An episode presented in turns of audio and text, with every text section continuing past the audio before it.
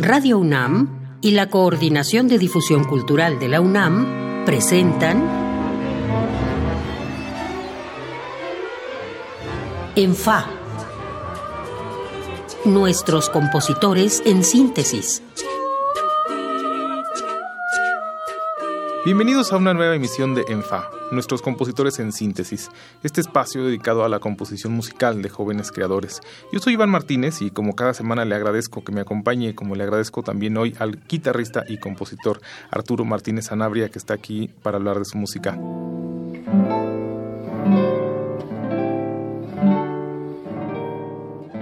Arturo Martínez Sanabria estudia la licenciatura en composición y la licenciatura en guitarra bajo la tutela de Leonardo Coral y Pablo Garibay en la Facultad de Música de la UNAM.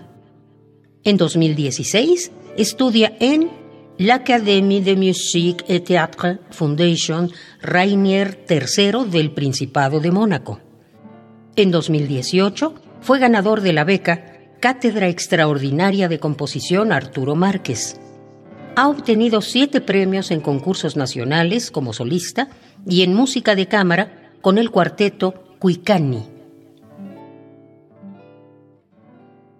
Arturo, bienvenido. Tradicionalmente hablaríamos solo de tu faceta como compositor, pero en tu caso quiero mencionar la de guitarrista, porque yo sabía de ti como guitarrista, precisamente, o al principio supe de ti como guitarrista, porque tienes una carrera joven, acabas casi de salir de la escuela como guitarrista y estás estudiando composición, pero de muchos éxitos, de muchos concursos ganados, con tu cuarteto has hecho ya una carrera pues que se empieza a hablar de ella, muy notable. Eres alumno de un muy buen guitarrista, de Pablo Garibay. Y lo menciono porque siendo tan joven, con ese panorama, decides dedicarte también a la composición. Y no parece que te dediques medio tiempo a componer y medio tiempo, ¿no? O sea, tu trabajo es como de tiempo completo en las dos. ¿Cómo le haces? Sí, así es, Bueno, primero muchísimas gracias por invitarme, de verdad. Muchas, muchas gracias. Pues sí, trato de mediar, de equilibrar un poco el tiempo, ¿no? Eh, la verdad es que sí suena, es bastante complicado. Pues darle el tiempo necesario lo que requiere el trabajo interpretativo como al trabajo de la composición. Entonces, pues no me queda más que organizar mi día a día, así como de hacer una organización, una verdadera organización, ¿no? Pero ¿cómo nació el, gusanito de componer? Porque ya ibas muy adelantado como guitarrista y de pronto dices...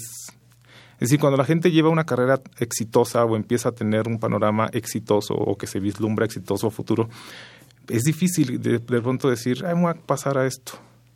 Sí, bueno, aquí el, uno de los culpables de que pasara esto fue un maestro que tuve ahí en la Facultad de Música, un maestro de solfeo que nos invitaba muchísimo a componer. Y justamente él, yo llevé una pieza alguna vez y me dijo, oye Arturo, esto está interesante, ¿no? Probablemente valdría la pena que estudiaras composición. Y ya de ahí, pues empecé a componer más y más y más hasta que descubrí que era pues algo que a mí me gustaba muchísimo hacer, que llenaba mucho mi actividad eh, artística. ¿no? Y, en ese ejercicio de composición que te pidió, ¿qué crees tú que, vio más el, eh, este, digamos, que, que, sobresalía más? ¿Algo en el aspecto formal? ¿Algo en el aspecto eh, del contenido de la pieza? En la primera pieza quiero pensar que era más el aspecto formal. Sí, sí, sí. De hecho, me acuerdo que hice ahí una fuga para cuatro instrumentos, algo así ya justo después llevé como otra pieza con otro tipo de concepto, ¿no? Y además de exploración. Y ya fue en ese momento donde ya tomé la decisión, ¿no? Ya comentando con él, pues de estudiar composición. ¿Escribes más para la guitarra siendo guitarrista? Sí, sí, y inevitablemente pues es el instrumento con el que estoy siempre en contacto, ¿no? Y también pues con, en el medio en el que más me muevo pues es con el medio guitarrístico. Entonces pues siempre llegan como muchas comisiones para este instrumento, ¿no? Eh, y, y sí, eh, eventualmente, pues sí, me gusta hacer colaboraciones con muchos más instrumentistas, ¿no? Pero la producción más grande es la guitarra. ¿Te molestaría o te incomodaría que en algún momento se te conociera solo como compositor de guitarra? Pues no en realidad, de hecho, eso pasa muchísimo con los compositores. Ajá, pienso, por ejemplo, digo, por ejemplo, digo, no creo que a Leo Brauer le moleste, pero sí siento que, que, la gente fuera del círculo de guitarras sí lo ven como, ah, el que escribe para guitarra, porque es guitarrista, ¿no? Claro.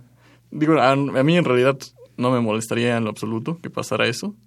Sin embargo, pues si quiero, a mí me gustaría hacer una labor como no solamente con la guitarra, sino con todo lo, pues todas las formas de expresión posibles en cuanto a los instrumentos, ¿no? Oye, me da, me, me da la impresión, o, me daba hasta hace poco, eh, porque aquí viene un amigo tuyo, Eric Tapia, este, y, él me mandó la plana, pero se piensa que los guitarristas están siempre como muy metidos en, en un repertorio muy limitado, ¿no? Como que no salen de, de su Ponce y de su Brauer y ya, como que no tocan música contemporánea. ¿Es, es así? Debo decir que la tendencia, por lo menos es, eh, bueno, la mayoría de los guitarristas es verdad que sí siguen tocando, se sigue tocando el mismo repertorio, se siguen tocando los mismos compositores. ¿Les da miedo tocar algo más vanguardista? Creo que hay una especie de prejuicio sobre con respecto a la música contemporánea, ¿no? Como dicen, no, pues es que solamente voy a tocar ruiditos o voy a tocar este este no sé, algo que sea completamente aleatorio, ¿no? Y pero aún con todo y eso puedo notar que esta nueva generación pues empiezan a llegar cada vez más y más guitarristas que se empiezan a interesar por el nuevo repertorio y por hacer colaboraciones con compositores. ¿Y tú qué tan vanguardista te pones? La verdad es que hasta este momento todo lo que he hecho para guitarra no ha sido tan de exploración tan vanguardista.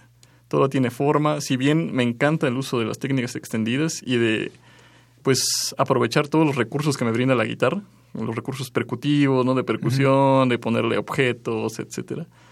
Hasta ahora todo tiene forma, ¿no? No he escrito nada así tan aleatorio o, de, o que sea solo ruidismo, ¿no? Por ejemplo, no he explorado como esa parte aún. Pero es algo te, queda, te, queda, te queda mucho tiempo. Vamos a escuchar algo, es precisamente algo para guitarra, para cuarteto de guitarras. Eres tú mismo con tu ensamble Cuicani. Son las cuatro escenas místicas.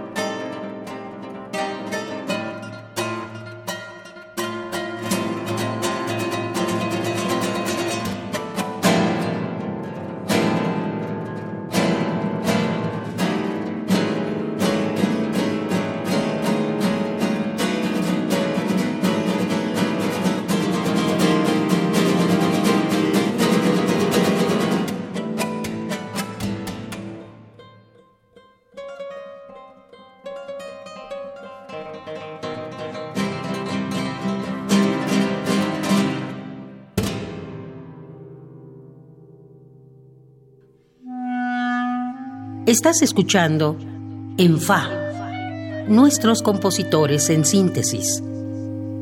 Acabamos de escuchar las cuatro escenas místicas para cuarteto de guitarras de Arturo Martínez Sanabria, compositor y guitarrista que está aquí conmigo. Arturo, así en rápido, en fa, como decimos aquí, ¿a qué suena? ¿Cómo defines tu música? Yo me considero como un compositor que ocupa, pues aprovecha bien como los recursos que le brinda la posmodernidad. Porque me encanta utilizar pues todos los recursos posibles eh, que voy conociendo a lo largo de mi carrera como compositor. Es decir, si encuentro algún sistema musical, por ejemplo, el serialismo, me da ese tipo de sistema, por ejemplo, me da la apertura a evocar como imágenes muy específicas, ¿no? O emociones muy específicas, asimismo los modos, ¿no? Asimismo la tonalidad. Pero eso es, pero eso es técnicamente. Digamos, este, si alguien, si alguien preguntara, ¿cómo es la música de Arturo? A mí me encanta hacer música que sea evocativa en algún sentido, en otro sentido contemplativa, pero también me encanta hacer música que sea pues muy rítmica, que siempre haya como muchos momentos que estén sorprendiendo al oído, ¿no? Que, que en cada instante estén pasando cosas interesantes que mantengan la atención. y, sobre esta obra, ¿cómo la definirías? Sí, bueno, esta obra pues son cuatro, cuatro miniaturas donde desde el punto de vista técnico pues utilizo una célula rítmica y la desarrollo, ¿no? Donde utilizo el clúster como un recurso, un elemento expresivo importante. Fíjate que anduve curioseando por internet hace rato, que no tenía nada que hacer, y, y me encontré varios comentarios acerca de esta obra. Este, la mayoría decía que una pieza violenta. ¿Tú la consideras violenta? De alguna manera sí intenta evocar, como de hecho las cuatro escenas místicas, pues, estos héroes místicos mexicanos que tienen de alguna manera una relación con... existen leyendas, ¿no? Que son muy violentas y de alguna manera yo intento evocar como ese tipo de, de escenas con estos recursos. A mí no me pareció violenta, porque incluso hay, hay una, una, una, sección ahí a la mitad eh, que es muy lírica. Sí. A lo mejor sí es un poco sombría, un poco tenebrosa, pero, pero no me pareció violenta. Podríamos contarle al público de qué se trata, porque es acerca de cuatro personajes, ¿cierto? Sí. ¿Quiénes, ¿Cuáles son esos cuatro? Sí, acerca de cuatro seres místicos mexicanos, el Tzimime, el Ishpushteki, la Tlanchana y el Nahual. Y ¿Cómo, cómo, ¿Cómo llevar esas criaturas este, pues que sí, que son míticas, ¿cómo llevarlo a la música? ¿Cómo, cómo llevas cada característica? ¿Cómo la traduces a la, música? Sí, bueno, eh, dado en el contexto en el que crecí y en el que vivo, pues siempre he escuchado, donde yo vivo, pues hay una especie de misticismo muy especial. al respecto de estos seres místicos se cuentan muchísimas cosas, ¿no? Se cuentan leyendas, se cuentan historias, anécdotas. Entonces, de alguna manera trato de llevar como estas historias que escuché y con las que crecí a esta música, ¿no? Las trato de, evocar musicalmente. ¿Hay, ¿Hay, elementos técnicos que caractericen a cada uno de esos personajes? No en realidad, sí, no, en realidad. Oye, ¿tú tocas rock? Toqué en algún momento. Porque justo entre los comentarios que, que, leí hace rato, este, encontré algunos que decía que había pasajes este, de metal y que alguien por ahí incluso hacía referencia a King Crimson. Ah, sí, sí, leí el comentario por ahí. Sí, de hecho, durante la preparatoria toqué eh, thrash metal, ¿no? Death metal. De hecho, he, sido muy versátil también como intérprete. Me he acercado a muchas formas de expresión musical, ¿no? A muchísimas. ¿Y como compositor crees que eres igual de versátil? Creo que sí. Hasta este momento en el que estoy en la búsqueda de, de mi voz, ¿no? Eh, como te dije, utilizo todos los recursos posibles para evocar ciertas cosas, ¿no? Entonces, pues sí, sí, también soy versátil como compositor. Escuchemos algo diferente o no tan diferente, el público lo dirá. Es el segundo movimiento ritual de tu obra Nahui Olin para ensamble que se estrenó hace apenas unas semanas ahí en el Museo Universitario de Arte Contemporáneo.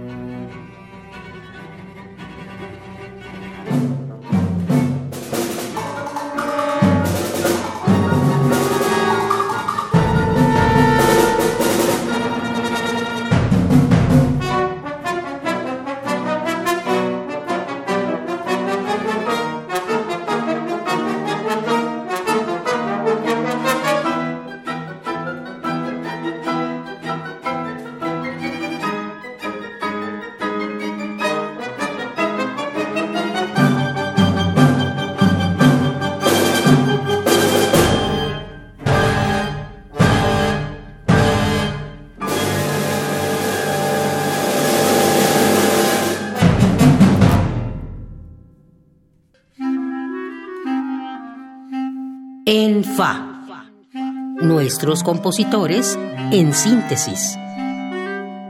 Acabamos de escuchar Ritual, movimiento de Naui Olin de Arturo Martínez Sanabria. Arturo, ¿qué tan alejadas son las dos piezas que escuchamos? Estas piezas en particular creo que tienen, son bastante cercanas la una de la otra. Justo, justo por eso te pregunté hace un momento eh, si te considerabas versátil, porque justo, ajá, las dos piezas no, no, no creo yo que sean muy, muy distantes, son bastante cercanas. Sí, en realidad los procesos son muy, muy, muy similares, ¿no? Eh, también en cuanto a la temática, ¿no? También otra vez revengo como a estos temas de la cultura prehispánica, ¿no? Por ejemplo, sí.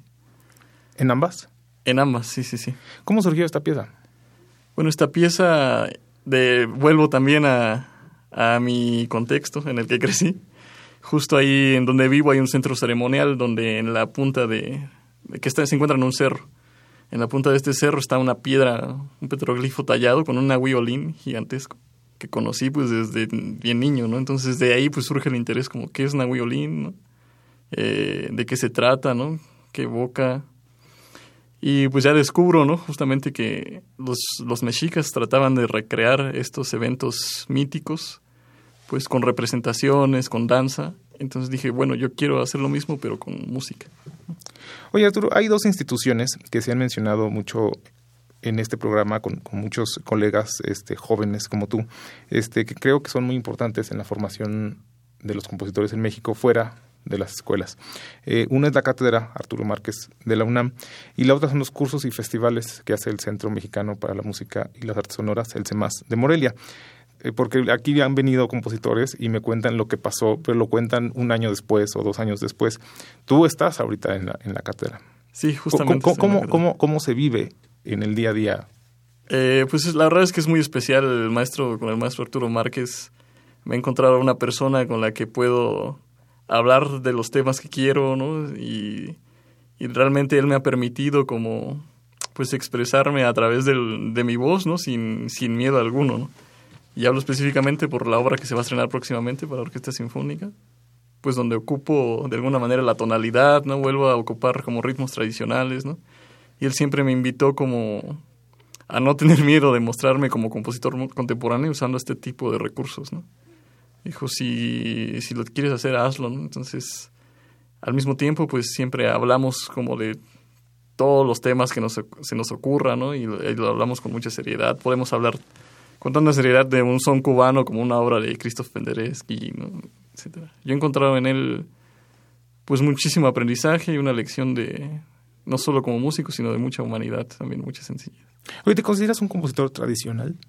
Tradicional. Justo por lo que, por lo que acabas de decir, este, y porque tus dos maestros de composición pues, son muy tradicionales, tanto Leonardo Coral como Arturo Márquez.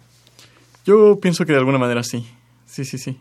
Sigo evocando la forma, sigo usando pues, ciertos sistemas que ya están restablecidos y que yo pues adquiero y los manejo y los manipulo a mi manera. ¿no?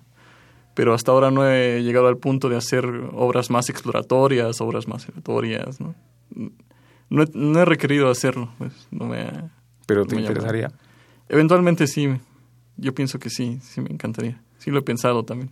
¿Cómo, cómo hacia dónde te gustaría Pues sobre todo justo en cuanto a exploración sonora, a mí me encantaría hacer como algunas piezas de este estilo. Pero quizá ya no los mismos procedimientos de los 60 donde se buscaba solo la exploración por que pues una de las virtudes de la obra era justo escuchar como el efecto que sonaba, ¿no? Eh, más bien yo quisiera usar como estos recursos de técnicas extendidas o de exploración, pues para, con un fin expresivo, ¿no? O sea, que, que, digan algo, que haya un discurso ahí dentro, quizá. ¿Qué, otras influencias tienes, Arturo?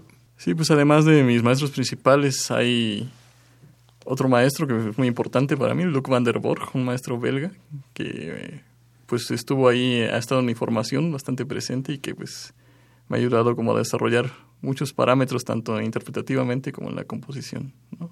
Oye, ¿hacia dónde va tu música? Es una, es una pregunta complicada, la verdad es que siempre, justo en este momento de la vida... O hacia, pues, dónde, o hacia, dónde quisieras que fuera, porque claro, estás muy... Sí, sí, justo sigo en la búsqueda, me, me quiero seguir como experimentando por el momento, quiero seguir colaborando, ¿no? y de alguna manera pues sí quiero descubrir nuevas cosas que, que están ahí como dentro de mi imaginario sonoro y que eventualmente quisiera como plasmar en alguna de las en alguna obra, ¿no? Para un instrumento u otro. Oye, Arturo, me sorprendió mucho este cuando, cuando nos vimos hace un momento, porque yo sabía que seguías estudiando, pero yo creí que ya estabas en el último año. Y, me dijiste, no, apenas terminé propedéutico, es mi primer semestre de licenciatura. Y, y sí, digo, sorprende mucho por el éxito de tus obras, sobre todo las de guitarra, porque además algunas han sido ya obras de concurso. Es decir, los organizadores de los concursos que buscan que los concursantes, los jóvenes guitarristas, muestren toda su habilidad, han escogido tus obras. ¿Qué elementos crees que tienen esas obras tuyas para que quienes han sido tus maestros, hasta hace muy poco de guitarra, las elijan para utilizarlas y, ver las habilidades de los intérpretes? Pues noto que sí, de alguna manera buscan ellos eh, que se puedan calificar ciertos parámetros que son, sobre todo música, concursos de música de cámara han llevado mi música. Eh, parámetros muy específicos, ¿no? Ya como de, interpretación y sobre todo que son obras que siento que son muy efectivas de alguna manera, o sea, que tienen como cierto impacto, tanto para los guitarristas como para los no guitarristas, ¿no? El hecho de ver como este uso de las técnicas extendidas, este eh, uso de la guitarra, ¿no? Como que se ve, bueno, donde puede, se puede reflejar que el compositor es guitarrista, ¿no? Por el, toda la utilización que se tiene. Arturo, pues muchísimas gracias por haber estado aquí compartiendo acerca de tu música y muchas gracias a ustedes por habernos acompañado. Yo soy Iván Martínez y me acompañaron como siempre Oscar Peralta en la producción y Josué Ríos en la operación de la cabina. Nos escuchamos pronto. Radio UNAM y la Coordinación de Difusión Cultural de la UNAM presentaron En Fa, nuestros compositores en síntesis